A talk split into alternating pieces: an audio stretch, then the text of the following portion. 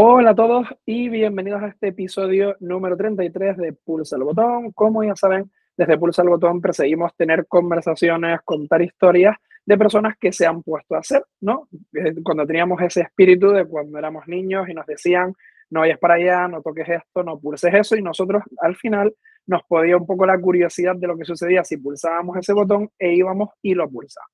Por lo tanto, lo que queremos compartir aquí son esas historias de personas que han ido y, han pulsado ese botón pues en alguna ocasión, en repetidas ocasiones o que les gusta hacerla.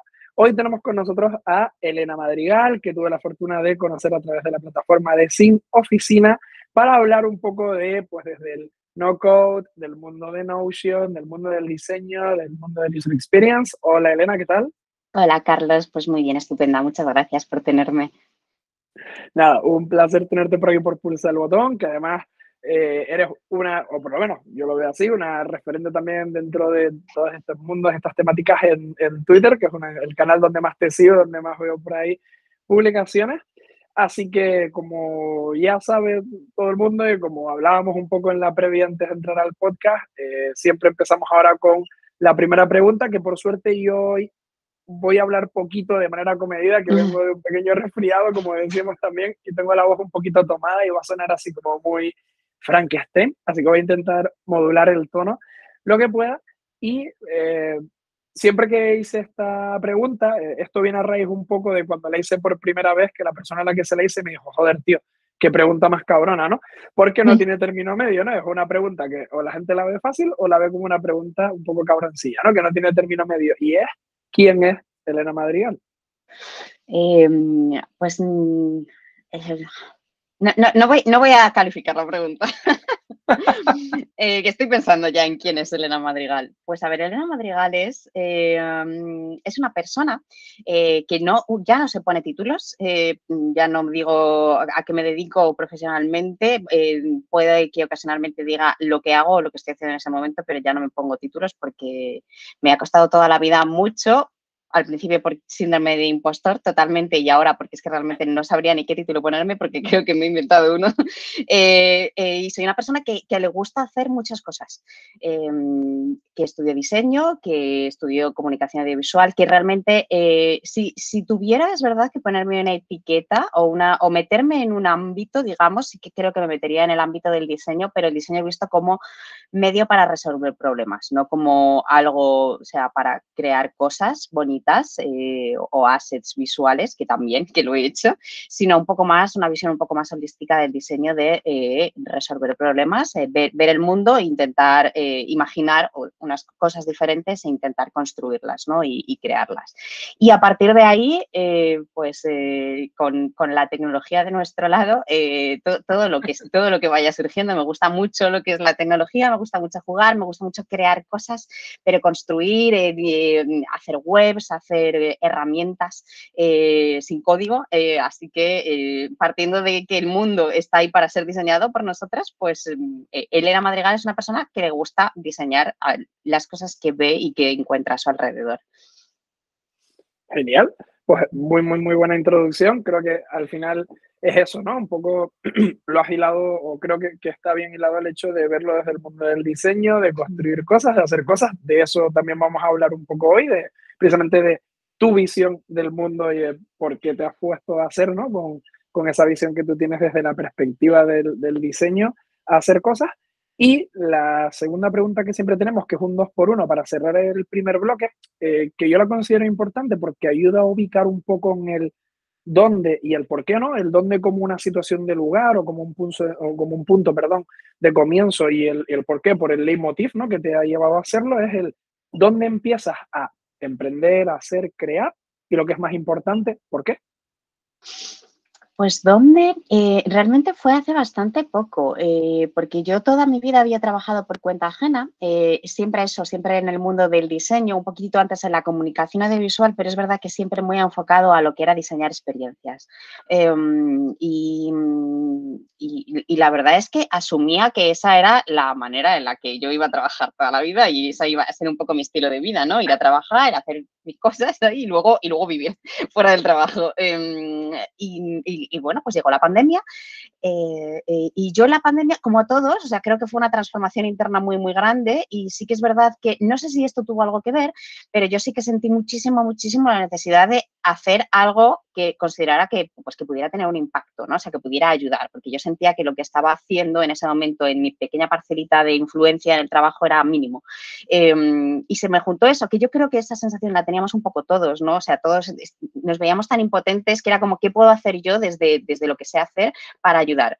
Em, pero una sensación que estaba ahí, eh, una necesidad de hacer algo y que yo no sentía que no podía llegar a cubrir en mi trabajo y se juntó con que yo llevaba ya varios meses eh, explorando y jugando mucho con una herramienta de productividad que es Notion.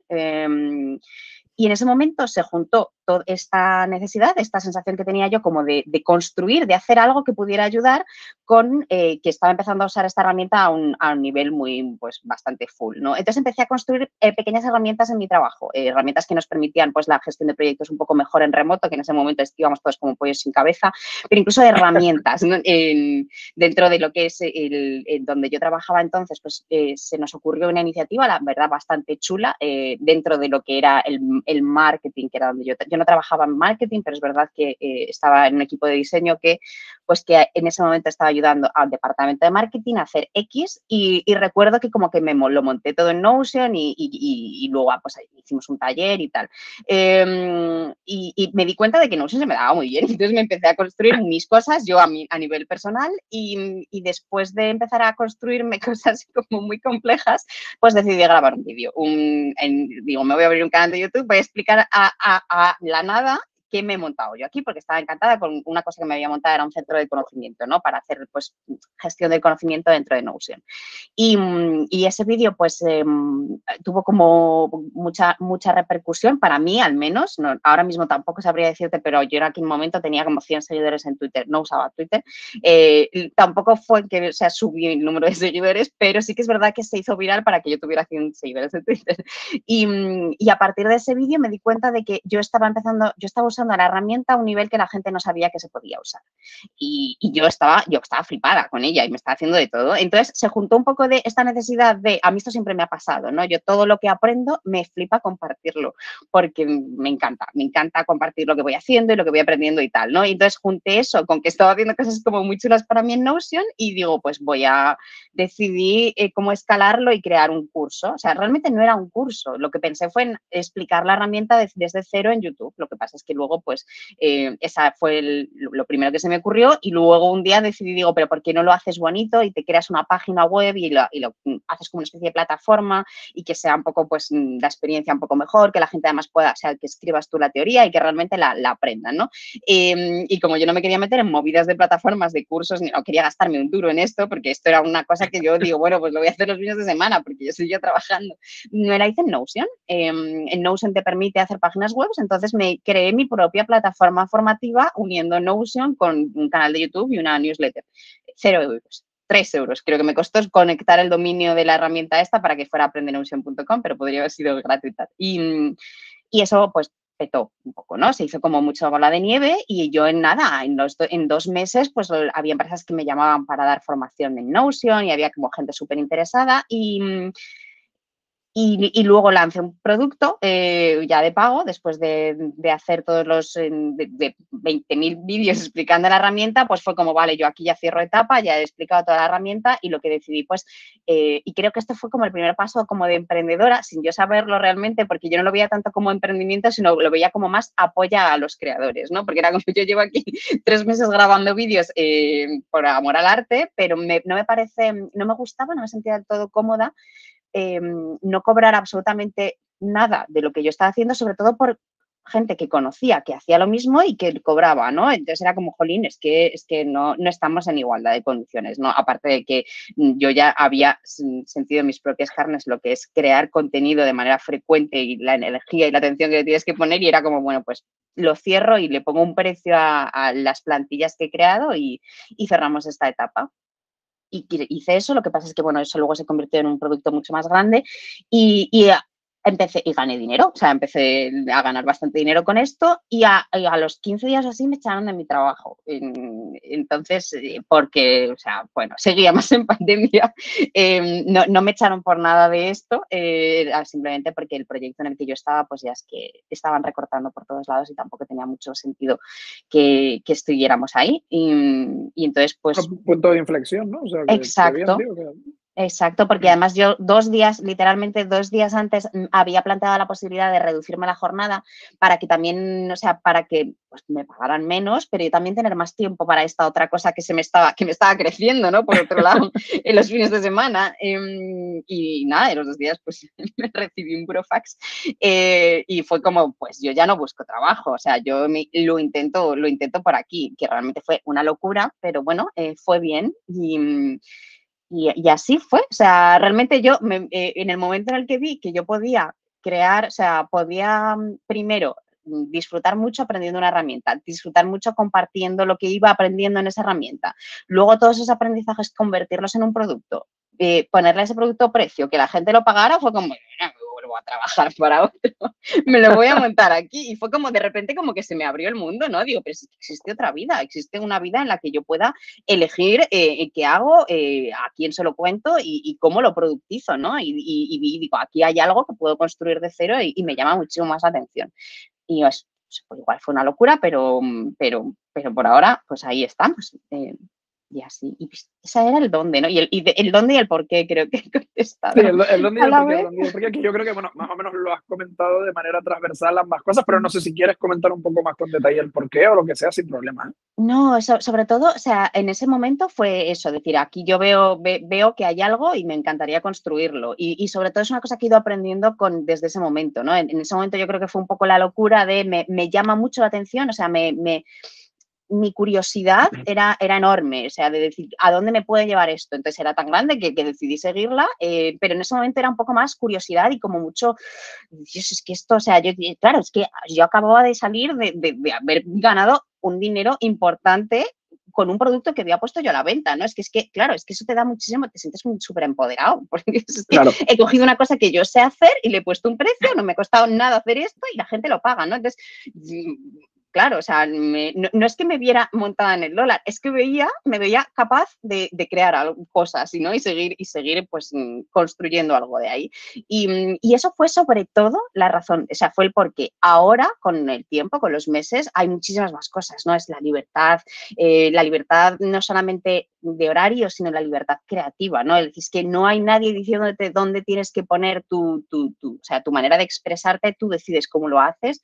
Em, es que, es que vamos, o sea, increíble. Eh, yo estoy enamorada de, esta decisión y de este, este, estilo de vida. Sí, sí, la verdad es que sí. Eh, y, aparte, está guay cómo lo hilas, porque generalmente, ¿no? Eh, cuando alguien emprende o se pone a hacer, suele haber varios leitmotiv. El tuyo está guay porque es de una curiosidad, de algo que a ti te gustaba, de una herramienta con la que tú querías, ¿no? trastear un poco, montar algo, ver que salió bien, que había interés y que de ahí se haya generado un modelo de negocio que te haya ayudado, ¿no? Como dices tú, que te haya empoderado y que te haya ayudado incluso a abrir más líneas y a tener más cosas, está guay, ¿no? Generalmente suele estar la otra parte de, pues, oye, detectar que hay una necesidad, ¿no? Eh, que alguien tiene algún problema y que tú le pones una herramienta o le pones un servicio o lo que sea para, para resolverlo, o que alguien ve un nicho donde se puede ganar un dinero durante X tiempo y aprovecha para sacar un producto, un servicio de manera, entre comillas, rápida para poder monetizarlo lo antes posible, ¿no? Y está guay que en tu caso se suelen dar más incluso los dos primeros, ¿no? Esa detección del problema o esa parte de ver una monetización rápida y tal. Y está guay ver que lo tuyo fue, oye, pues me flipa esta herramienta, quiero empezar a trastear con ella, voy a comunicar porque me gusta compartir lo que hago y a ver qué suena al otro lado, ¿no? Y que el sonido no, soy, no solo haya sido buen feedback, sino feedback con dinerito, que eso al final también está guay y, y recompensa mucho. Así que, de todas maneras, indagaremos un poquito más ahora sobre Aprender Notion, sobre ti, Elena, o sea que, que sin problema. Dentro del segundo bloque, eh, como comentábamos también justo un poquito antes de, entrar a grabar el podcast, eh, yo suelo utilizar LinkedIn un poco como chivato digital, ¿no? Le digo, y al final me gusta ver un poco lo que la gente pone allí, lo que la gente se deja, curiosidades, cosas que a lo mejor, incluso a veces cuando entrevisto a gente que conozco y yo sé que ¿no? Sabe cosas y no las pone allí, siento curiosidad por qué no las tiene o, por qué, o cosas que yo a lo mejor ni siquiera conocía, que hablaban algunos idiomas que ni siquiera sabía que hablaba o cosas así. Me gusta un poco sacarlas a la palestra y sacarlas a relucir, ¿no? Y solo dividirlo en, dos tramos, que es la parte formativa, porque creo que es muy importante lo que nos hemos formado y nos tenemos que seguir formando ¿no? dentro de, nuestra vida como emprendedores, hacedores, y la parte un poco más del plano profesional, de esa experiencia y, cómo ha ayudado eso a los proyectos que has puesto en marcha o que vas a poner en marcha en el, en el futuro. ¿no? Dentro de la parte formativa, eh, pues por aquí veo que tienes un poquito de todo, como bien comentabas, eh, audiovisuales en la Complutense de Madrid, eh, eh, ya de hace unos, unos cuantos añitos veo que pasaste pues desde temas de grafismo, diseño gráfico y edición publicitaria, hasta ya meterte un poquito más, ¿no? Con ya en, los años de ficticia, de trazos, más en esa parte de desarrollo, HTML, User Experience, ¿no? Por formaciones en la nave nodriza, en User, en Mr. Marcel, o sea, que además son eh, centros educativos que a mí me encantan. Los llamo centros educativos porque creo que son un poco lo que son. Y la pregunta un poco aquí es, eh, ¿cómo unamos toda esta parte del mundo audiovisual, del mundo del, del, código, si quieres, incluso un poco de programación, de la parte de diseño, de user experience, ¿no? ¿Cómo eh, te has movido un poco desde, este, desde el mundo audiovisual, desde el mundo del UX? ¿Cómo ha sido ese viaje?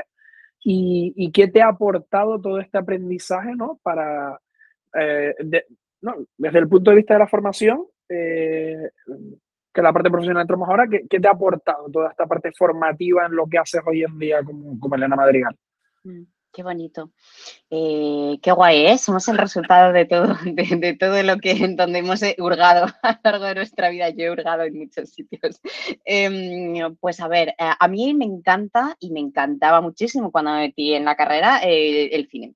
Me flipa, me sigue gustando muchísimo, por eso me metí en la carrera de comunicación audiovisual. he de decir que la carrera de comunicación audiovisual hice el primer año y luego ya lo dejé porque me frustré un poquito. claro, por eso he hecho tantas cosas. cuando, cuando no cuentas los cinco años de carrera y solo cuentas uno, te da tiempo a hacer más cosas.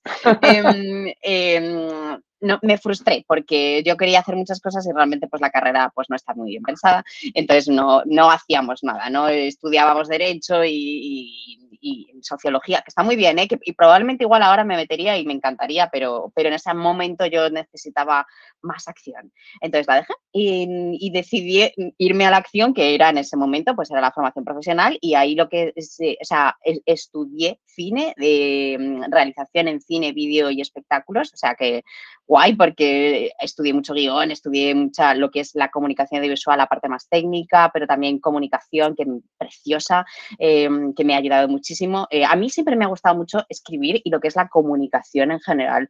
Em, tuve la inmensísima suerte de tener una profesora de comunicación que era una absoluta crack y que la verdad es que em, creo, creo que se juntaron pues eh, el hambre con las ganas de comer. A mí que me gustaba mucho ella que lo explicaba muy bien y, supongo que esa asignatura de comunicación me ha ayudado, no voy a decir a, a comunicarme mejor, pero creo que sí a, observar el mundo que me rodea con un ojo muchísimo más detallista, ¿no? Y no solamente el mundo, sino, sino los mensajes comunicativos, ¿no? Que veo a mi alrededor.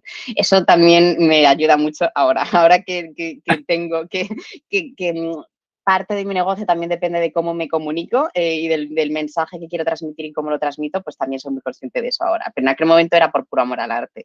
Em, y, la edición, lo que es el montaje, eh, edición de fotos y montaje de vídeo, que me gustaba mucho, porque a mí esto ya me gustaba de antes, antes de meterme en la formación profesional, porque, porque eh, cuando yo me ponía a editar un vídeo, o sea, yo lo que sentía era que podía manipular de alguna manera a la persona, no tanto, o sea, el contenido que tenía en mis manos para eh, despertar en las personas que lo vieran unas sensaciones u otras, ¿no? Yo jugaba muchísimo, era súper friki, eh, veía muchas series y muchas películas y luego lo que hacía era, pues me descargaba esos, los capítulos de todos los capítulos de las series eh, con, el emule y, mm, y con y películas y hacía mis propios fanbits. Eh, muy buenos, es decir, lo que pasa es que ya no sé dónde están ninguno de ellos, y muy divertidos y tal, y me flipaba la edición. lo que pasa es que, claro, me flipaba, pues intenté dedicarme a ello, pero resultó que no me gustaba. me, metí a hacer prácticas en una, en una productora de documentales, en el departamento de postproducción, pero no me gustaba tanto como hacer vídeos en mi casa de series. Eh, entonces empecé un poco ahí, cuando estaba trabajando con, haciendo documentales, me metí un poco más en el diseño gráfico, que también me flipaba porque también yo llevaba muchos años en mi casa haciendo pósters de películas y, mis iconos y mis cosas en diferentes redes sociales que muchas de ellas ya ni existen tenemos unos cuantos años ya, em, y, cuando vi que, eh, o sea, que, que, ese conocimiento que yo había ido adquiriendo solita de Photoshop, eh, era bastante crack y que lo podía usar para hacer cosas en el trabajo, digo, dije, me voy a formar profesionalmente en esto porque igual puedo ganar dinero de esto, ¿no? Y entonces em, me metí en lo que es el mundo del diseño gráfico. Hice primero un máster de diseño gráfico, o sea, lo que era diseño editorial, em, que me gustó mucho, aprendí mucho, pero no, no, no llegué a nada porque enseguida me, me, metí en el diseño web. Fue como, vale, ahora todo esto está muy bien, pero yo ya, ya no tengo edad para intentar meterme, o no me veía en lo que es el diseño editorial, aunque me gustaba muchísimo. Y, y hice un máster de diseño web en Ficticia y en Ficticia tuve la suerte de encontrar a otra persona que me voló la cabeza, mm, eh, Ángel, el profesor, eh, y, el y el fundador, eh, que me, me, introdujo en el mundo de, claro, yo me metí a aprender HTML y CSS y resultó que este máster en concreto estaba muy centrado en lo que era la experiencia de usuario, que en aquel momento yo no sabía ni que se llamaba experiencia de usuario, pero una cosa que yo había tenido siempre en mente, ¿no? El pensar a la hora de diseñar cómo va a interactuar el usuario o la persona que está interactuando con ese producto, sea una web, sea una aplicación, eh, cómo a interactuar con lo que tú estás diseñando, ¿no? Y a mí eso me, volvía loca, era precioso, porque claro, es estar todo el rato poniéndote en la piel de otra persona, ¿no? Y yo aquí en este punto, ¿qué necesito? ¿Qué me gustaría encontrar? Eh, si me siento de esta manera, eh, ¿cómo me puedo...? O sea, es muy bonito, al final es crear historias, todo es, todo es, todo es diseño y todo esto es crear esas historias, ¿no? Y crear esos caminos y me gustaba muchísimo. Y entonces... Em, pues eh, ahí hice un proyecto final, eh, luego estuve haciendo prácticas en una empresa, en esa empresa me contrataron, luego me tuvieron que volver a echar también de esa empresa, bueno, esta todavía no me habían echado de la otra, eh, también por, mm, porque estaba cerrando mm, y, luego la verdad es que tuve la suerte de acabar en empresas muy top, donde aprendí muchísimo de, de experiencia de usuario. Y, al, final, pues ya, o sea, con todo este bagaje, eh, ya acabé en esta última empresa eh, y, empecé a todos esos conocimientos, sobre todo de experiencia de usuario. Yo al final, yo, o sea, mi último curso así como oficial, que creo que en LinkedIn, no sé si está, eh, igual ese ya no está, porque ya en LinkedIn, desde el momento en el que yo dije aquí, aquí te quedas em, empresario, en LinkedIn la verdad es que lo dejé, no, estoy como separada de ese mundo. Luego, si quieres, hablamos de eso. Em, eh, no sé si está, pero el último curso que hice fue de diseño de servicios, eh, porque estaba intentando como ir un poquitito más allá y ya sacar lo que es el diseño de la experiencia de usuario de interfaces digitales y llevarlo al mundo en general, a una experiencia mucho más holística. Y el de User School, ¿no? Creo que sí. Ese, por ahí, sí. Está apuntado, ¿no? Ese fue el último. Eh, también, también gran sitio. y la verdad es que también era muy guay, pero bueno, ese, ese fue el último. Mm, y, claro, todo eso yo me he dado cuenta en estos últimos meses trabajando, pues diseñando espacios de trabajo en Notion, que es lo que hago ahora sobre todo, eh, que me ha servido muchísimo porque al final es, eh, es, es, igual que diseñar una interfaz. Tú para diseñar una interfaz has tenido que hacer un trabajo previo de investigación de quiénes son las personas que lo van a usar, qué es lo que necesitan en cada momento y tú esa, con esa, esa información luego lo que haces es pensar en flujos, eh, que es igual que diseñar pues eso, una web, cómo va a ser el flujo de navegación y luego lo, lo pintas ¿no? y, diseñas esa interfaz donde tú decides por dónde se va a entrar, por dónde se va a salir, dónde cómo va a interactuar el usuario con cada cosa. Eso exactamente es lo que yo hago en Notion ahora, pero con una interfaz distinta, ¿no? Porque yo lo hago, bueno, de cero igual que en Figma, ¿no? Y también lo haces de cero, ¿no? Lo que pasa es que ahí es verdad que estás diseñando la interfaz a la vez que estás construyendo la herramienta o el espacio. Em, así que me ha ayudado realmente, y luego la edición, eh, o sea, lo que es la parte del diseño me ha ayudado muchísimo. Creo que se me da bien esta parte de Notion en parte por eso. Em, y, la parte de edición, pues eh, cuando editaba los vídeos de Aprende Notion, pues también se me daba bien por eso pero bueno, no eran tan creativos. La verdad es que los disfrutaba más antes de editar. Jugabas con ventaja, jugabas con ventaja por ahí, ¿no? Total, total. Pero bueno, al final, al final el juego este es así, ¿no? Es de tú a lo largo de tu vida te, puedes elegir eh, que, cómo te formas, ¿no? Es, es, como un videojuego, ¿no? Y después yo tiro de aquí, pincho un poquitito de aquí, todas estas habilidades me pueden ayudar o no en lo que elijo a futuro, ¿no? Y es verdad que yo algunas otras cosas no me han servido absolutamente nada, pero, pero es verdad que sí que he tenido suerte de que más o menos las cosas que me han llamado la atención, al final siempre de una manera u otra las aplico. Genial. Y aparte está guay eh, cuando haces esa mirada hacia atrás, como tú decías, y vas hilvanando puntos, ¿no? Y te vas dando cuenta de que un camino que parece inconexo cuando lo lees hacia adelante, cuando lo miras hacia atrás, está totalmente hilvanado y, y conectado. Y bueno, simplemente es por recalcar, porque creo que en, respondiendo a esta pregunta sí que has comentado de, de, ambos casos, tanto de la parte de la formación como de la parte profesional, y indagar un poquito más en la parte profesional, por eso también, ¿no? Por si quieres bueno, complementar un poco más el que te ha aportado, porque también he visto que has pasado, pues, ¿no? Como tú bien decías, desde eh, Televisión Española, eh, Prisa, Explora Films, y ya luego, aparte más de, UX, ¿no? Hermanos Clever, Ability, Cumbia, o incluso el proyecto este que tienes aquí, que tenía como una pregunta aparte de eh, Any Moment, Anytime, que no sé si esto fue como una especie de, de reflexión o de paraguas, un, un, poco de todo. Y era por saber un poco, perdón, también qué, qué, te ha aportado, ¿no? Eh, la, la, unión de todo esto para tener ahora en marcha, eh, pues bueno, elenamadrigal.com, lo voy a resumir todo como eso y luego si quieres hablamos de los subproyectos que están debajo, ¿no? De, de Elena Madrigal. Mm, pues me ha, la verdad es que ahí lo que aprendí fue muchísimo diseño, experiencia de usuario, sobre todo me ha aportado eso. Eh, o sea, aprendí mucho y creo que eso, eh, eso ya dice mucho de todos esos sitios. Y, sin querer hablar mal de ninguno de ellos, pero sí de ese estilo de vida, lo que me ha enseñado también es que no es algo que quiera. No, o sea, ahora mismo tengo las dos experiencias, la experiencia de haber trabajado en empresa, haber aprendido un montón, haber estado con compañeros, haber aprendido de ellos y tal, y mm, por, X razones, eh, que yo la verdad es que, o sea, no, no lo sé, nunca me había puesto a pensarlo, pero, pero es verdad que yo ahora mismo, incluso los días malos, me siento muchísimo más feliz y muchísimo más plena que en los mejores días de, cuando trabajaba ahí, sin decir absolutamente nada malo de esos sitios porque eran pedazo de sitios y pedazo de oportunidades y lo he pasado muy bien. Pero ahora mismo lo pienso y digo, no volvería, no, no volvería a ese ahora mismo, ¿eh? igual dentro de unos meses sí, eh, esto va, la vida va así, va por etapas, es lo que necesitamos. o sea, yo, yo ya no me caso con nada ni con nadie, o sea, sí que es verdad que me he dado cuenta de que la vida va así y la gente va así, va por etapas, pero ahora mismo, o sea, el gran aprendizaje que yo me puedo llevar de esos sitios, aparte de eso, de, las cosas técnicas, eh, que, creo que también eh, no, no, solamente las aprendí ahí, sino que, que, me las tenía un poco de fábrica, porque yo vengo de, o sea, es que es desde, desde pequeña, o sea, desde, desde, pequeña me ha flipado meterme en lo que son las tripas, ¿no? De las historias y de las cosas y, y encontrar el porqué y el manipular algo para conseguir otra cosa, ¿no? Me, me flipan las historias y creo que viene todo de ahí, eh, pero creo que el gran aprendizaje es esto, esto lo he vivido y sé que no es lo que quiero ahora mismo. Queda mal, pero es que de corazón es lo que me sale.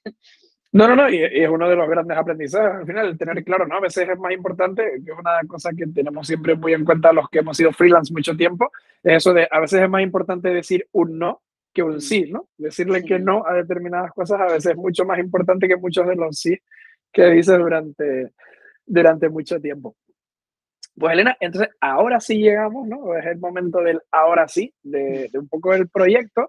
Yo tenía aquí como eh, tres proyectos que creo que son los que se engloban y un poco por lo que vi en la web, que casi casi que la estaba viendo en primicia justo antes de que entráramos a, a grabar también, ¿no? De la Madrigal, que por cierto tiene un diseño muy, muy, muy chulo. A mí me encanta el tema de los diseños de la web y tal, y enhorabuena porque está brutal. Lo poco que he podido ver así por encima me, me gusta mucho, muy minimalista y todo muy entendible. Tengo muy que guay. decir, porque es que lo, si no se me va a olvidar decirlo, que el diseño, el diseño no es mío, eh, es de Susana Bravo, eh, que es una crack, ¿vale? Y que está hecho en Webflow. Es que si no digo, es que si no, no, no sé cuándo lo voy a poder decir y no quiero llevarme el mérito de esta web. O sea, el texto es mío, pero el diseño es suyo y es la crack es ella. Pues una enhorabuena para ti y para Susana por haberla hecho en, en conjunto, que todas las partes son importantes, pero que está muy, muy brutal. Y creo que dentro de aquí sí que podemos reflejar un poco que bueno, tres patas, si hay alguna más que yo no conozco, pues la dices tú, que pasa, estás aquí, eh, son eh, Aprende Notion, del que ya nos has hablado un poquito, que ha sido como, ¿no? Eh, no sé si decirlo como el niño la niña que ha dado pie a que emprenda, Making Process, que es esa pedazo de newsletter en la que cuentas de manera muy, muy detallada un montón de cosas, de procesos que haces, ¿vale? Y también la pata, eh, creo que un poquito más reciente, aunque ya lleva algo de tiempo, de, de Hit of School, o, ¿no? de, de, de Hit, of Education, perdón, de Sin Oficina, ¿no? Entonces, como aquí tienes como tres cositas, yo normalmente me suelo centrar en uno de los proyectos que suele ser como el más grande que tiene cada uno, o si es marca personal, ¿no? El, el proyecto personal, pero no sé si quieres contar un poquito de cada, a lo mejor si de Aprende Notion ya contaste un poquito más, te quieres centrar en Making Process o en Sin Oficina de lo que eh, haces en cada uno? No, explico, explico lo de los tres proyectos, pero, lo, pero intento ser muy breve. efectivamente, Aprende Notion es el intento. Em, es como la llama, ¿no? Es verdad que es lo que dio pie a, todo, eh, pero Aprende Notion se quedó y sigue ahora, eh, como yo no quería, por esto que decía al principio de las etiquetas, yo no quería ser Elena la de Notion solamente, me viene muy bien y a mí Notion me encanta y, y quiero seguir haciendo cosas en Notion y seguir mm, mis servicios a clientes son, están prácticamente todos basados en Notion. Pero quería ser Elena la de Notion, quería ser Elena, eh, porque Elena, Elena está muchas cosas, ¿no? Entonces, eh, pues se quedó un poco, ese es el proyecto que dio lugar a todo, pero se ha quedado como un proyecto puramente divulgativo, que es verdad que cuando puedo le meto caña y es verdad que también es un poco la excusa para crear otras cosas y otros productos, pero ahí están, o sea, no, no me da de comer aprender Notion. Sí que es verdad que es que, o sea, no es que me dé de comer directamente, pero indirectamente es lo que me ha, me ha traído todo lo demás pero aprender se quedó pues eso como algo puramente eh, de, aportar a la comunidad simplemente, ¿no? Me, me, gusta tener un proyecto que realmente sea pues eso, o sea, yo te enseño a mi ritmo porque ahora ya no puedo ir al ritmo que iba antes, ¿no? Pero yo aprendo algo y yo lo comparto y lo sigo y no, si quieres pues eh, de, de vez en cuando lanzo productos, herramientas que tienen, que, que cuestan dinero, si quieres comprarlas perfecto, si no, pues oye, yo, yo voy a seguir compartiendo vídeos a mi ritmo, etcétera, y, compartiendo, ¿no? Eh, y se queda un poco ahí. Eh, puede que luego eh, a futuro crezca un poco y abarque más herramientas, también de, estilo más aportar a la comunidad, lo que es la gestión del conocimiento y no tanto la productividad, porque me gusta esa palabra, pero, pero toda esa parte ¿no? de, tools for thought, que las llamo yo, las herramientas para pensar, y Notion la meto ahí. Em, pero es verdad que lo que, creció de ahí fue Making Process, que no voy a decir, o sea, es mi proyecto principal en el sentido de que em, es, es el canal, o sea, yo cuando decidí emprender, no soy una emprendedora al uso, me considero más creadora, aunque esto suene un poco raro, porque mm, y es muy, es, muy particular. ¿eh? Yo sé que no todo el mundo lo, ve así, ni trabaja así, pero en mi caso especial, entre comillas, eh, eh, a, a, mí el que yo haya podido montar un negocio ha sido gracias a que la gente que leía esa newsletter ha confiado en mí y ha comprado mis productos, ha comprado mis cursos. Gracias a esa newsletter han llegado clientes y y si no han llegado clientes directamente, he sido recomendada gracias a tanto Aprende Notion como a la newsletter. Al principio es que estaban unidos, entonces lo considero eh, y también es lo que me ha permitido, llegado el momento, separarme un poco de Aprende Notion y ponerme como eh, pues persona que habla de otras cosas y que, se le dan bien otros temas y que no solamente es Notion, sino que controla de otras cosas y, como controla y sabe otras cosas, pues, pues puede aportar en más proyectos, como por ejemplo el de Sin Oficina, que no tiene nada que ver con Notion, ¿no? Pero porque yo a, a largo de, todos estos meses, pues he ido expresando en la newsletter otras inquietudes. Entonces, para mí eso eh, es, un canal creativo porque es donde yo, pues, tú lo has dicho, es que yo realmente me abro ahí, eh, o sea, porque es como prácticamente mi diario.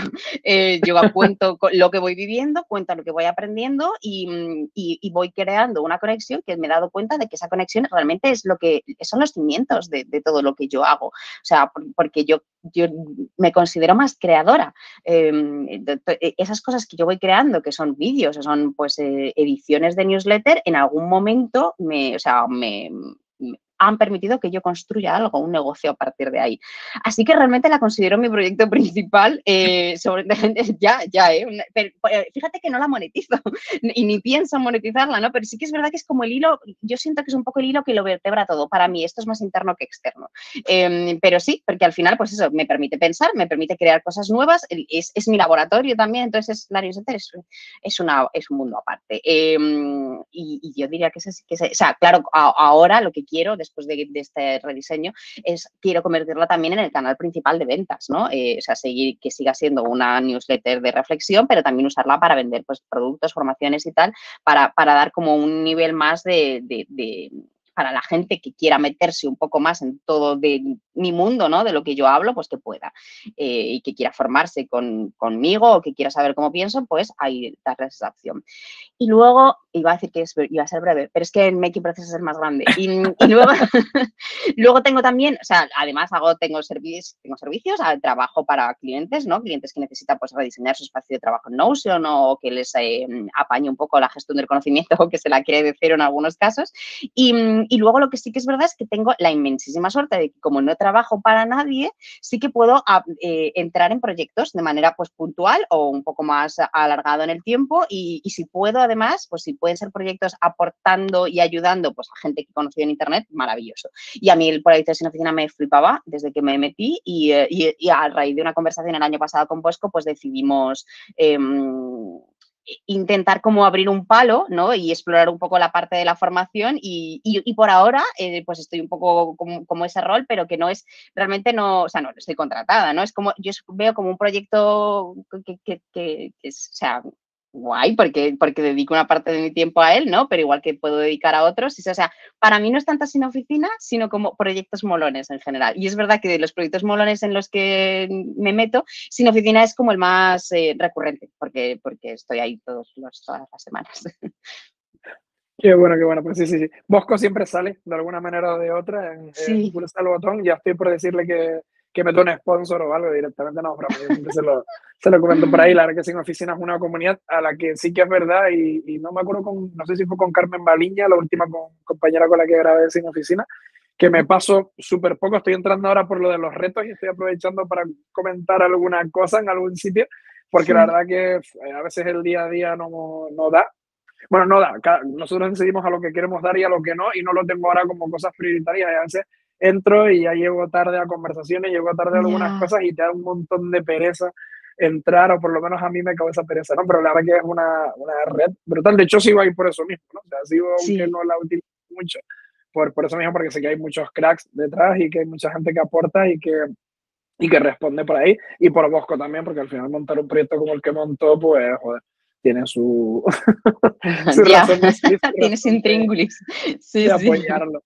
Y bueno, una de las preguntas, de, las que quedan, porque alguna casi casi que ya, de la tercera, ¿no? La, la, del branding, eh, casi casi que la has respondido, pero una de las preguntas, cuando alguien tiene como varios proyectos en paralelo, ¿no? O varios calderos al fuego, como lo queramos denominar, la pregunta que se viene a todo el mundo es, vale, eh, qué guay, eh, queda guay para las descripciones del Twitter, del LinkedIn, poner arroba no sé qué, arroba no sé cuánto, pero ¿y, y cómo haces para desarrollar todo esto en paralelo?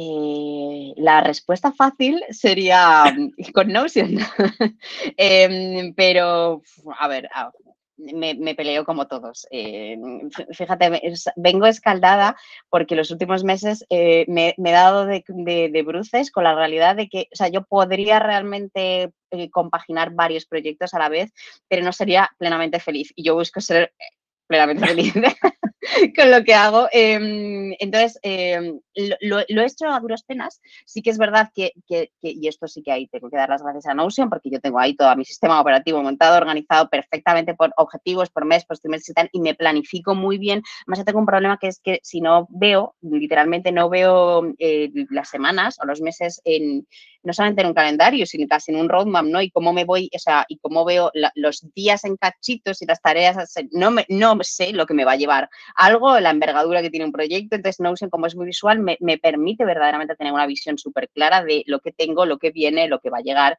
em, si tengo algo coleando, etcétera. Entonces me ayuda mucho, ¿eh? de verdad. Em, pero bueno, esa es la, parte de la planificación, la parte de lo que es la ejecución, eh, lo que sí que estoy, o sea, he compaginado varios proyectos, pero me he dado cuenta de que en el momento en el que se me acababa uno y podía centrarme solamente en uno, uno individual, lo disfrutaba muchísimo, muchísimo más. Y en el momento en el que tenía más de uno era como, pues, estoy, estoy en un pozo de amargura, ¿no? O sea, de, verdaderamente decir es que no puedo, no puedo vivir, ¿no? y además sentía pues que no estaba dando lo mejor de mí en, ninguno. Entonces, em, aprendizaje, eh, voy a intentar centrarme más en un solo proyecto o sí, probablemente, porque realmente cuesta. O sea, sí que es verdad que, claro, también dependiendo del proyecto. Em, yo Making Process pues es mía, eh, hay veces que no llego eh, y cuando he llegado directamente he dicho, chicos, la paro. vamos a dejarnos porque no, no he llegado. El año pasado, por ejemplo, fue brutal y tuve que pararla porque es que no, no llegaba. Em, pero sí que es verdad que intento hacer hueco para, yo la, pasé a quincenal, eso sí, todas las semanas imposible, em, porque le dedico un rato largo, mm, días, digamos, pero sí que es verdad que intento, intento hacer el hueco las semanas que me toca para ella, pero no es lo mismo que estar en proyectos ajenos, ¿no? No es lo mismo decir, estoy diseñando dos espacios a la vez, porque yo me meto mucho, o sea, es inmersión total, ¿no? Entonces, eh, em, no, no hay dos espacios distintos, no hay dos empresas iguales, ni dos empresas iguales, las necesidades son totalmente diferentes y como yo al final, o sea, me meto, eso es inmersión máxima, que siento, vamos, que me formo, formo, parte del equipo, pues no puedo, no me cuesta mucho estar en dos a la vez, porque no, no me da la cabeza. O sea, no, sí me da, pero no disfruto. Mm, y, entonces, em, decisión de proyectos así de servicios y de clientes grandes, solamente uno, y también eh, los, mis, propios, mis propios cursos y mis propias formaciones y tal, también si puedo dedicarme solamente a eso, mejor porque lo disfruto infinitamente más. esa, esa inmersión de decir, pues aquí todo el día y ahora hago esto y mañana lo voy a hacer de esta otra manera y tal, es que es cuando trabajamos así eh, por cuenta propia, ¿no? Y tenemos más o menos esta libertad, o sea, gran parte de la libertad también es cómo trabajas, no solamente en los horarios ¿no? y el lugar donde trabajas, sino cómo te organizas y, cómo diseñas tu día a día. ¿no? Entonces yo mm, por ahora he decidido diseñar mi día para, poder tener esta inmersión en los proyectos en los que estoy haciendo. Genial. Está guay. Por eso hago la pregunta, ¿no? Al final, porque muchas veces la respuesta eh, puede parecer lógica o al final lo que cuentas es un poco la realidad de, como tú dices, lo que vimos muchos que tenemos algunos proyectos en, en paralelo, pero está guay compartirla para que se vea eso, ¿no? El hecho de que al final pues hay que priorizar y hay que escribir, a veces hay que parar, porque simplemente hay que parar y, ya está, y no pasa nada. Y dicen, miren chicos, pues voy a parar dos meses porque necesito para reflexionar, aburrirme, pensar, crear o simplemente estoy en un punto de agotamiento y no puedo, aunque creara no crearía con ganas y, y, no me haría feliz. Y esa parte que acabas de comentar de tener menos para intentar vivir mejor, más feliz, es súper, súper importante pues para concluir un poco con, con este bloque ya y pasar a uno que, que me gusta bastante, que es el de aprovechando tu potencial, creo que más o menos lo has comentado, simplemente por ponerle como la ir día al pastel si quieres, eh, es el momento un poco más así de promoción, como dicen en algunos programas por ahí, de, bueno, pues si vamos a elenamadrigal.com, que va a estar en, en, las notas del podcast, pensar mejor para crear mejor, comentaste ahora un poquito lo que hacías, pero eh, qué es lo que encontramos allí, qué es lo que ofreces, por si quieres recalcarlo, cuando alguien entra allí, qué es lo que puede esperar de, de ti. Eh, pues eh, em, realmente la, la, idea con esa web era, mm, era que se mantengan en mi mundo, ¿no? O sea, tú te, me lo ha dicho varias, varias personas. Em, si tú te metes en la web con un ratito libre, realmente te puedes quedar un rato, ¿no? Porque es verdad que, que lo que he hecho ha sido recoger todo lo que llevaba mm, todos estos meses, años, escribiendo en Making Process, que estaba pensado hasta que era público, todo lo que escribías, pues mm, lo, lo he convertido como en un blog. Entonces, eh, hay algunas cosas que son más reflexiones que están en la sección de la newsletter, pero los escritos que yo escribí que realmente son como, no son post de blogs porque no tienen, no, no es, tienen para nada eh, la, finalidad de posicionar en ningún sitio. No sé hacer eso, tendré que aprender eh, porque tendré que posicionarla, pero ahora mismo son, son casi ensayos, ¿no? Ensayos, mini ensayos eh, de diferentes cosas que me han ido llamando la atención estos meses y que están ahí escritos. Em, y esa es toda la parte como de ideas, ¿no? Pero luego también tengo una parte de herramientas porque lo, que yo comento es un poco, o sea, mi, mi, figura es un que, gracias a las herramientas que uso en mi día a día, tanto herramientas tecnológicas como herramientas mentales, ¿no? Y, los procesos que hago, pues, pues realmente eso te ayuda a pensar mejor para, eh, porque lo importante siempre es crear, ¿no? Y, cuando yo hablo de crear, siempre hablo, no hablo de tengo una newsletter, tengo un podcast, o sea, escribir un mail. Mm, hacer una presentación para tu trabajo, eso también es crear. O sea, crear creamos todos. Entonces, la idea es cómo pensamos eh, mejor y cómo entrenamos nuestra cabeza y cómo somos más conscientes de cómo pensamos para crear no solamente mejores cosas, sino que estemos mejor a la hora de crear, ¿no? O sea, que no, no ver la productividad, pues eso, como el último hack, como la cosa esta cambia vidas de haz todo esto en los primeros, las primeras tres horas del día, sino verdaderamente usar em, las herramientas que tenemos a nuestro alrededor para, para para trabajar de acuerdo a nuestros estados de ánimo, eh, a, nuestros modos de pensamiento, a cómo estamos en cada momento, etcétera, ¿no? Entonces, es, una visión como mucho más holística de lo que es la creación, la, entre comillas, productividad, porque es que de verdad que no me gusta nada la palabra, y, todo eso lo envuelvo en técnicas, pero técnicas eso, no, no tanto como el hacks, sino realmente, o sea, que, eh, eh, ideas hay para que tú pienses de otra manera, ¿no? Eh, que, que, darle un poquitito la vuelta al cerebro, que, se te vaya iluminando la amígdala en diferentes puntos y que eso te haga, pues, ser más consciente, ¿no? De cómo piensas, de cómo tus ideas se conectan y tal. A mí esta cosa me, me, vuelve loca, me flipa todo esto, porque lo vivo mucho en mí. Es que soy también como muy, o sea, creo que soy como súper consciente, ¿no? De lo que tengo en la cabeza. Y se nota, se es muy guay. Entonces, me mola, creo que se nota si se nota en la newsletter y, me, entonces pues me, me molaría, me mola también compartirlo. Y, lo comparto en forma de ideas que es la sección de ideas, ¿no? que es como el blog, también lo comparto en Making Process, que es donde estaría la sección, pues es la sección de la newsletter, pero también luego el, output final, digamos, em, eh, es consolidar todas esas cosas que te pasan en la cabeza, ¿no? Y todos esos procesos, todos esos aprendizajes, lo que hago es que eh, en algunos casos lo consolido en productos, productos, herramientas, mini sistemitas. Y entonces tengo una sección de herramientas donde por ahora no hay muchos, pero porque estoy todavía migrándola, porque están todos en Gumroad, eh, entonces lo que quiero es crear landings para cada uno de ellos, pero hay eh, herramientas, productos y cursos en los que yo todo esto que te estoy contando lo pongo con un poco más de sentido y lo, y lo consolido en, pues eso, en, formaciones o en herramientas o incluso en sistemitas para ayudarte a ti también un poco a ser más consciente de cómo trabajas en tu día a día y de cómo piensas, etcétera. Y sobre todo van a encontrar eso, o sea, ideas, ¿no? Entonces, eh, de, más abajo a más eh, arriba, más abajo a más arriba, sí. Eh, o sea, de lo más abstracto son como las ideas y eso se va, realmente making process, ya te digo que es como lo que lo vertebra todo y luego están las ideas, que es una manera de consolidarlo más, pues en lee, ¿no? Y, y, quédate con lo que quieras y luego productos, que es si que has leído y te has quedado lo, lo que te has querido y ahora quieres pagar, pues por este otro lado.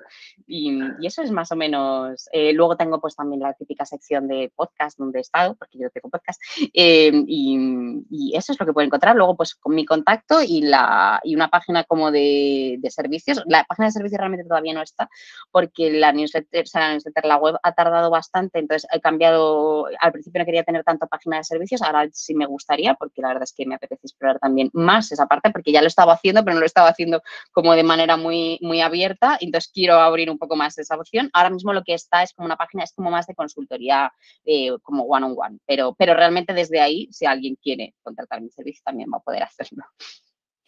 Perfecto, pues genial. Pues ya saben todo lo que se pueden encontrar si entran en elenamadrigal.com. Yo me quedo con el claim que me ha gustado mucho de pensar mejor para crear mejor, porque esa parte de el 80% analizando, el 20% ejecutando es también uno de los claims de esos de, vida que me gustan mucho. Así que si necesitan pues organizarse mejor, configurar mejor y tener, como dijiste que me gusta mucho también, sistema operativo para empezar a funcionar de manera eficiente, pues ahí tienen a la crack de Elena que estará dispuesta seguramente a recibirles cuando quieran. Pues vamos ahora al bloque 3, con este ya casi casi que vamos terminando, ¿vale? Que como te decía, se llama Aprovechando tu potencial y simplemente hago preguntas a las que tú eh, amablemente puedes responder o me puedes hacer un pasapalabra, como tú lo veas, pero bueno, van vinculadas un poco con la experiencia que tú has tenido y es un poco tu opinión acerca de, ¿vale? La que quieras dar y como tú te sientas cómoda con la respuesta. Y la primera es, como has tenido eh, bastante experiencia, o creo que has tenido bastante experiencia con el mundo del UX, yo siempre suelo hacer este tipo de preguntas así, un poco genéricas, ¿vale? Es, ¿cómo está el mundo o cómo lo ves tú al menos del UX en España? Menudo, menudo melón. Eh, pues no te sabría, ahora mismo, ahora mismo la verdad es que eh, no, voy a pasar palabra, voy a contestar, pero, pero no te voy a, no te puedo, puedo dar una, una contestación eh, va a ser de barra del bar, porque no me atrevo, no me atrevo a decirlo, porque no estoy en ese mundo. O sea, yo me, salí, pero súper conscientemente, no porque estuviera mal ¿eh? el mundo del UX, eh, pero me salí y, ahora mismo, o sea, el UX yo lo llevo dentro, ¿no? Lo que es la experiencia de usuario, yo la noto cuando estoy diseñando una web o cuando estoy viendo las webs de otros, me sale la vena del, diseño de, de, experiencia de usuario, pero no siento, no me siento parte del mundillo ahora mismo. Entonces, igual ha evolucionado desde que yo me fui así, no sabría decir. O sea, yo te digo, no es pasapalabra, es, es prudentemente y responsablemente no opinar sobre lo que no sé. Perfecto, perfecto, no pasa nada. Son preguntas así que son un poco más abiertas. Esta igual yo creo que sí va un poco más vinculada, que es, ¿no? Que siendo una de las, lo dije antes, ¿no? Y lo pienso, siendo una de las principales precursoras de una herramienta de no-code de referencia como una opción en España, ¿cómo ves la evolución o incluso cómo has visto eh, la evolución del no-code en los últimos 3, 5 años? Pues eh, realmente no creo ni que, ni que, bueno, sí que existía, pero creo que no se hablaba de ello hace cinco años. Casi, casi, si me apuras, ni siquiera sé si se hablaría de ello hace tres. Se está empezando a hablar de ello ahora, pero también es verdad que creo que en nuestros círculos, en los círculos más tecnológicos, más de Internet y más de marketing, me parece, ojalá no fuera así, pero me parece que es una cosa que está, es muy desconocida para la gente fuera de nuestra pequeña burbuja. Veo que tiene mil, muchísimas posibilidades. Mm, la prueba somos todos nosotros, en realidad, porque al final es que yo creo que todos en algún momento hemos trasteado más o menos con una herramienta no code que nos ha permitido construir algo, eh, validar una idea, eh, construir una plataforma formativa, crear un negocio, eh, elige, elige tu propia aventura. Pero, mm, o sea, mm, y, creo que en el momento en el que la gente, o sea, en general la gente sea más consciente, mm, va a ser una cosa que lo va a revolucionar todo. O sea, no lo creo, va a pasar, porque ya está casi pasando, pero es verdad que muchas veces creemos que es una cosa que está súper instaurada y no. Está en, las grandes empresas y en la gente muy inquieta, pero realmente hay tantísimas, tantísimas personas que, que no saben que, tienen, que existen estas herramientas y que tienen estas herramientas a su disposición para crear, que cuando, cuando esto llegue a la calle eh, va, a ser, va a ser increíble, sobre todo a nivel de, pues eso, de, lo que va, se va a poder. O sea, hay, hay tantísima gente con ideas que no las desarrolla porque no tiene los conocimientos tecnológicos o no tiene dinero para contratar a un desarrollador, eh, o sea, el estado está verde, pero está prometedor.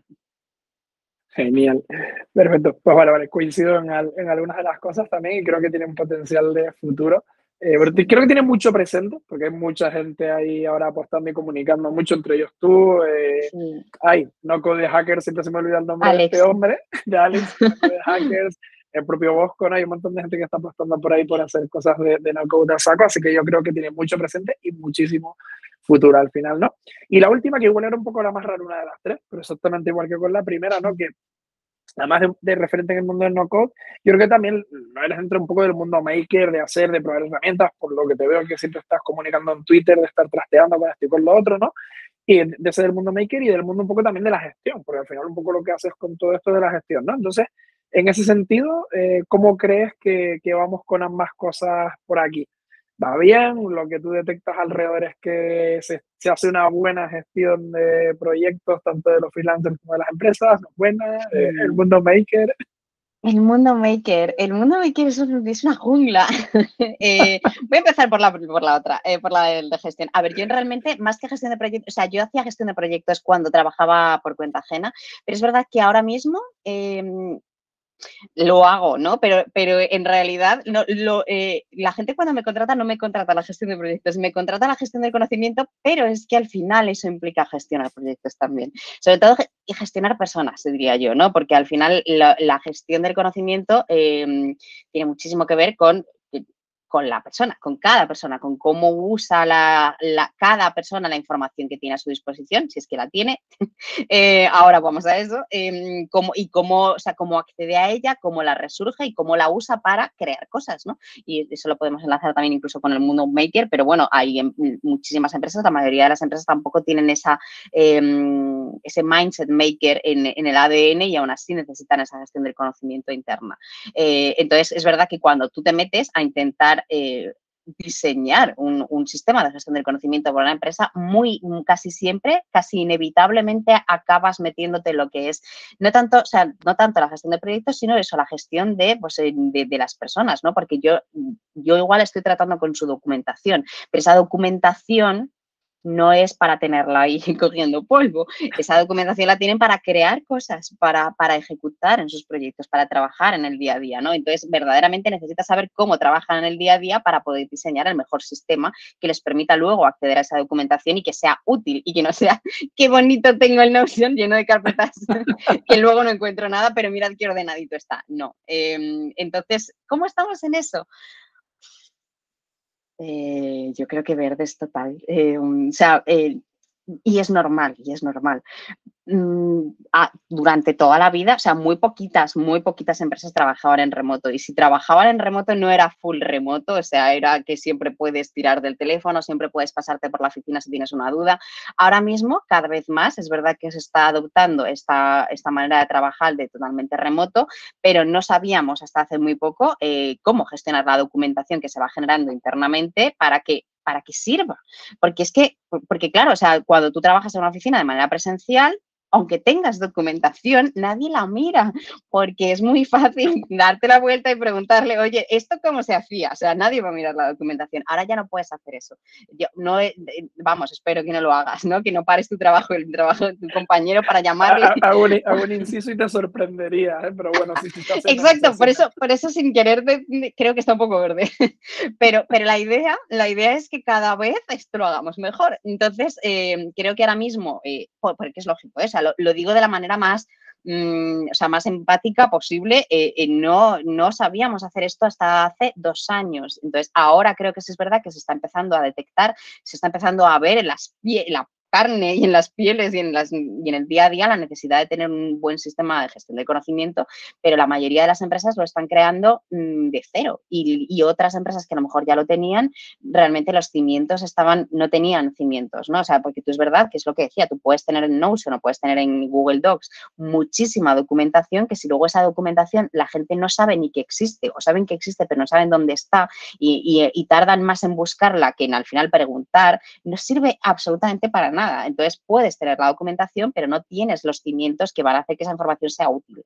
Eh, así que mm, poquito a poco, pero vamos, bueno, eh, también a mí me gusta pensar que, que, que, para eso estoy yo, para eso estoy yo y la gente y la gente que realmente se está empezando, pues eso, está empezando a hacerse expertas en este tipo de herramientas y en, este tipo de, metodologías, ¿no? O sea, hasta hace poco, yo no, yo no me meto en, ese campo porque es verdad que yo, yo trabajaba hacia otras cosas, pero bueno, los coaches eh, empresariales de negocios y que también gente muy, muy centrada en lo que es el mundo de la productividad, igual hasta hace unos años se centraba más en servicios one-on-one porque era una cosa mucho más productividad personal. Y es verdad que ahora también tiene la oportunidad de escalar para ayudar a las empresas a ser más eficientes en remoto. Entonces, hay, hay muchas posibilidades y es bueno, ¿no? O sea, decir, eh, no, no es malo que esté verde, es bueno que la gente se esté dando cuenta de que es necesario, ojalá, ojalá se dieran más cuenta porque todos tendríamos más trabajo y porque eso es lo primero, bueno, eso es lo segundo. Eh, y sobre todo porque yo de verdad que, que, soy, o sea, una convencida creyente de que, de que esa documentación es valiosísima y de que nos va a permitir hacer el mejor trabajo de nuestras vidas. Y, por qué no hacerlo, ¿no? Si, si lo tenemos ahí. Entonces, em, cuando, alguien a mí me llama, ¿no? Para, para decir, tengo todo esto en Notion, lo quiero tener guay, quiero que sea útil, a mí me emociona, porque es como, jolín, tío, es que se nota, se nota que le das valor a lo que has hecho, porque al final es trabajo que has hecho, entonces, el dar, poner en valor trabajo que has hecho en el pasado y saber que no es una cosa que se vaya a quedar ahí, sino que vas a poder reutilizar y que vas a poder hacer a la gente mejor cuando lo sepa usar, es, es, que me parece súper emocionante y súper bonito. Entonces, em, me mola que la gente se esté empezando a dar cuenta de que, de que de que es necesario. Igual no lo viven tanto como yo, pero necesario es. Brutal. Y aparte, soy testigo directo de un trabajo que hiciste de intentar ordenar una información un poco caótica en un Notion y quedó aquello, quedó bastante, bastante chulo. Así que también puedo decir que he sido testigo directo con, con Mindset, que es un proyecto en el que coincidimos colaborar. Así que muy, muy guay. Pues Elena, ahora sí que llegamos ya al mini bloque final.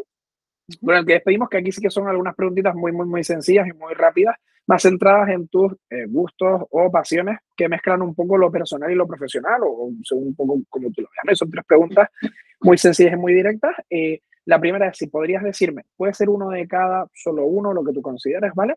Podrías decirme un podcast, charla TED o libro que te hayas leído recientemente y te hayas flipado. Como te digo, puede ser uno de cada o simplemente uno. No tiene que ser de cada uno, ¿vale? Vale, voy a, voy a intentarlo. Mira, no, no son súper recientemente, pero sí que puedo pensar en ellos. Eh, una charla TED que no la he visto recientemente, pero sí he hablado de ella otra vez recientemente. Es, bueno, no es una charla TED, en realidad es que hablé de ella porque creía que era una charla TED, pero, pero o sea, sí es charla TED, pero yo lo vi en documental de Netflix. Pero es eh, seguro que tiene charla TED. La de Brené Brown, eh, hablando de, de, los beneficios de ser vulnerable, creo que tiene charla TED, pero bueno, el, el que mola es, es la charla esta grande, el, discurso o el speech que dio en, para Netflix. Eh, eso charlate, digamos, entre comillas. Podcast. Eh, pues mira, el último podcast que escuché, que fue la semana pasada, porque te decía antes eh, of the record que ya solamente, ya no, ya casi no escucho podcast porque no cocino. Entonces hay una cosa que sigo cocinando, es lo único, y entonces cuando, solamente lo hago una vez a la semana, y fue el de Mark Mula que se llama, el, podcast se llama Motion, la newsletter es la que no tiene nombre, tiene un podcast y una newsletter, es súper interesante, además porque es una persona que ah, eh, se, parece mucho a mí en el sentido de que nos gustan muchas cosas, muchas veces no, no conectadas entre sí, aunque nosotros sí que nos buscamos las conexiones, ¿no? Pero son, aparentemente son inconexas, entonces pues su podcast también habla de muchas cosas distintas y es muy interesante. Y libro, ¿verdad? Era el otro. Sí, libro. Eh, pues libro, el último que me leí, eh, no me acuerdo, porque es que tengo mil, mil, mil empezados a la vez. Eh, me gusta así. Mm, pero me estoy leyendo, me estoy leyendo para Sin Oficina, para el reto, el Work Clean de Dan Charnas. Me lo estoy leyendo, pero me está gustando mucho. Que la verdad es que me, está, interesando mucho porque tiene que ver con el trabajo, esto que decíamos, ¿no? Mm, realmente está basado, o sea, el hilo vertebral creo que es el concepto de mise en place eh, de los cocineros para eh, esta, esta, técnica ¿no? de, cortar todos los ingredientes y tenerlos todos bien, bien alineados y bien reunidos para que cuando tú te pongas a cocinar pues ya tengas la mitad del trabajo hecha. Pero esto aplicado a una mentalidad más que a una técnica culinaria em, y, sobre todo cómo aplica a la vida, ¿no? O sea, y lo que te va diciendo, eh, poquito, es lo que te va explicando, es que, o sea, efectivamente no es solamente una manera de cortar y organizar los ingredientes, sino que es una manera de afrontar, o sea, y de aproximarte al trabajo, ¿no? Pues con calma, con eh, eh, estandarizando todos estos procesos. Es un, es un, libro sobre cómo trabajar en realidad, ¿no? Como, pero cómo trabajar en visto de una manera casi, casi zen. Eh, es muy guay. Qué bueno, qué bueno. Pues nada, eso para la gente que tiene TOC como yo, viene de lujo, así que me lo apunto. Sí. que viene genial. La segunda es un poquito más por mi rama al lado más techy, que a mí también me gusta mucho el mundo de la tecnología hace muchos años. No vale que me digas no uso, ¿vale? Que es qué app has descubierto entre finales de 2021 durante el 2022 y que te haya hecho hacer wow. Obsidian. Obsidian, Lovesec, no, no son Notion, pero también, sí, Obsidian y Lovesec son, yo los meto en la categoría eso de herramientas para pensar, pero ¡fua! esos son maravilla, em, para pensar y para escribir y para crear. Y luego una más techy, realmente Webflow me ha flipado muchísimo.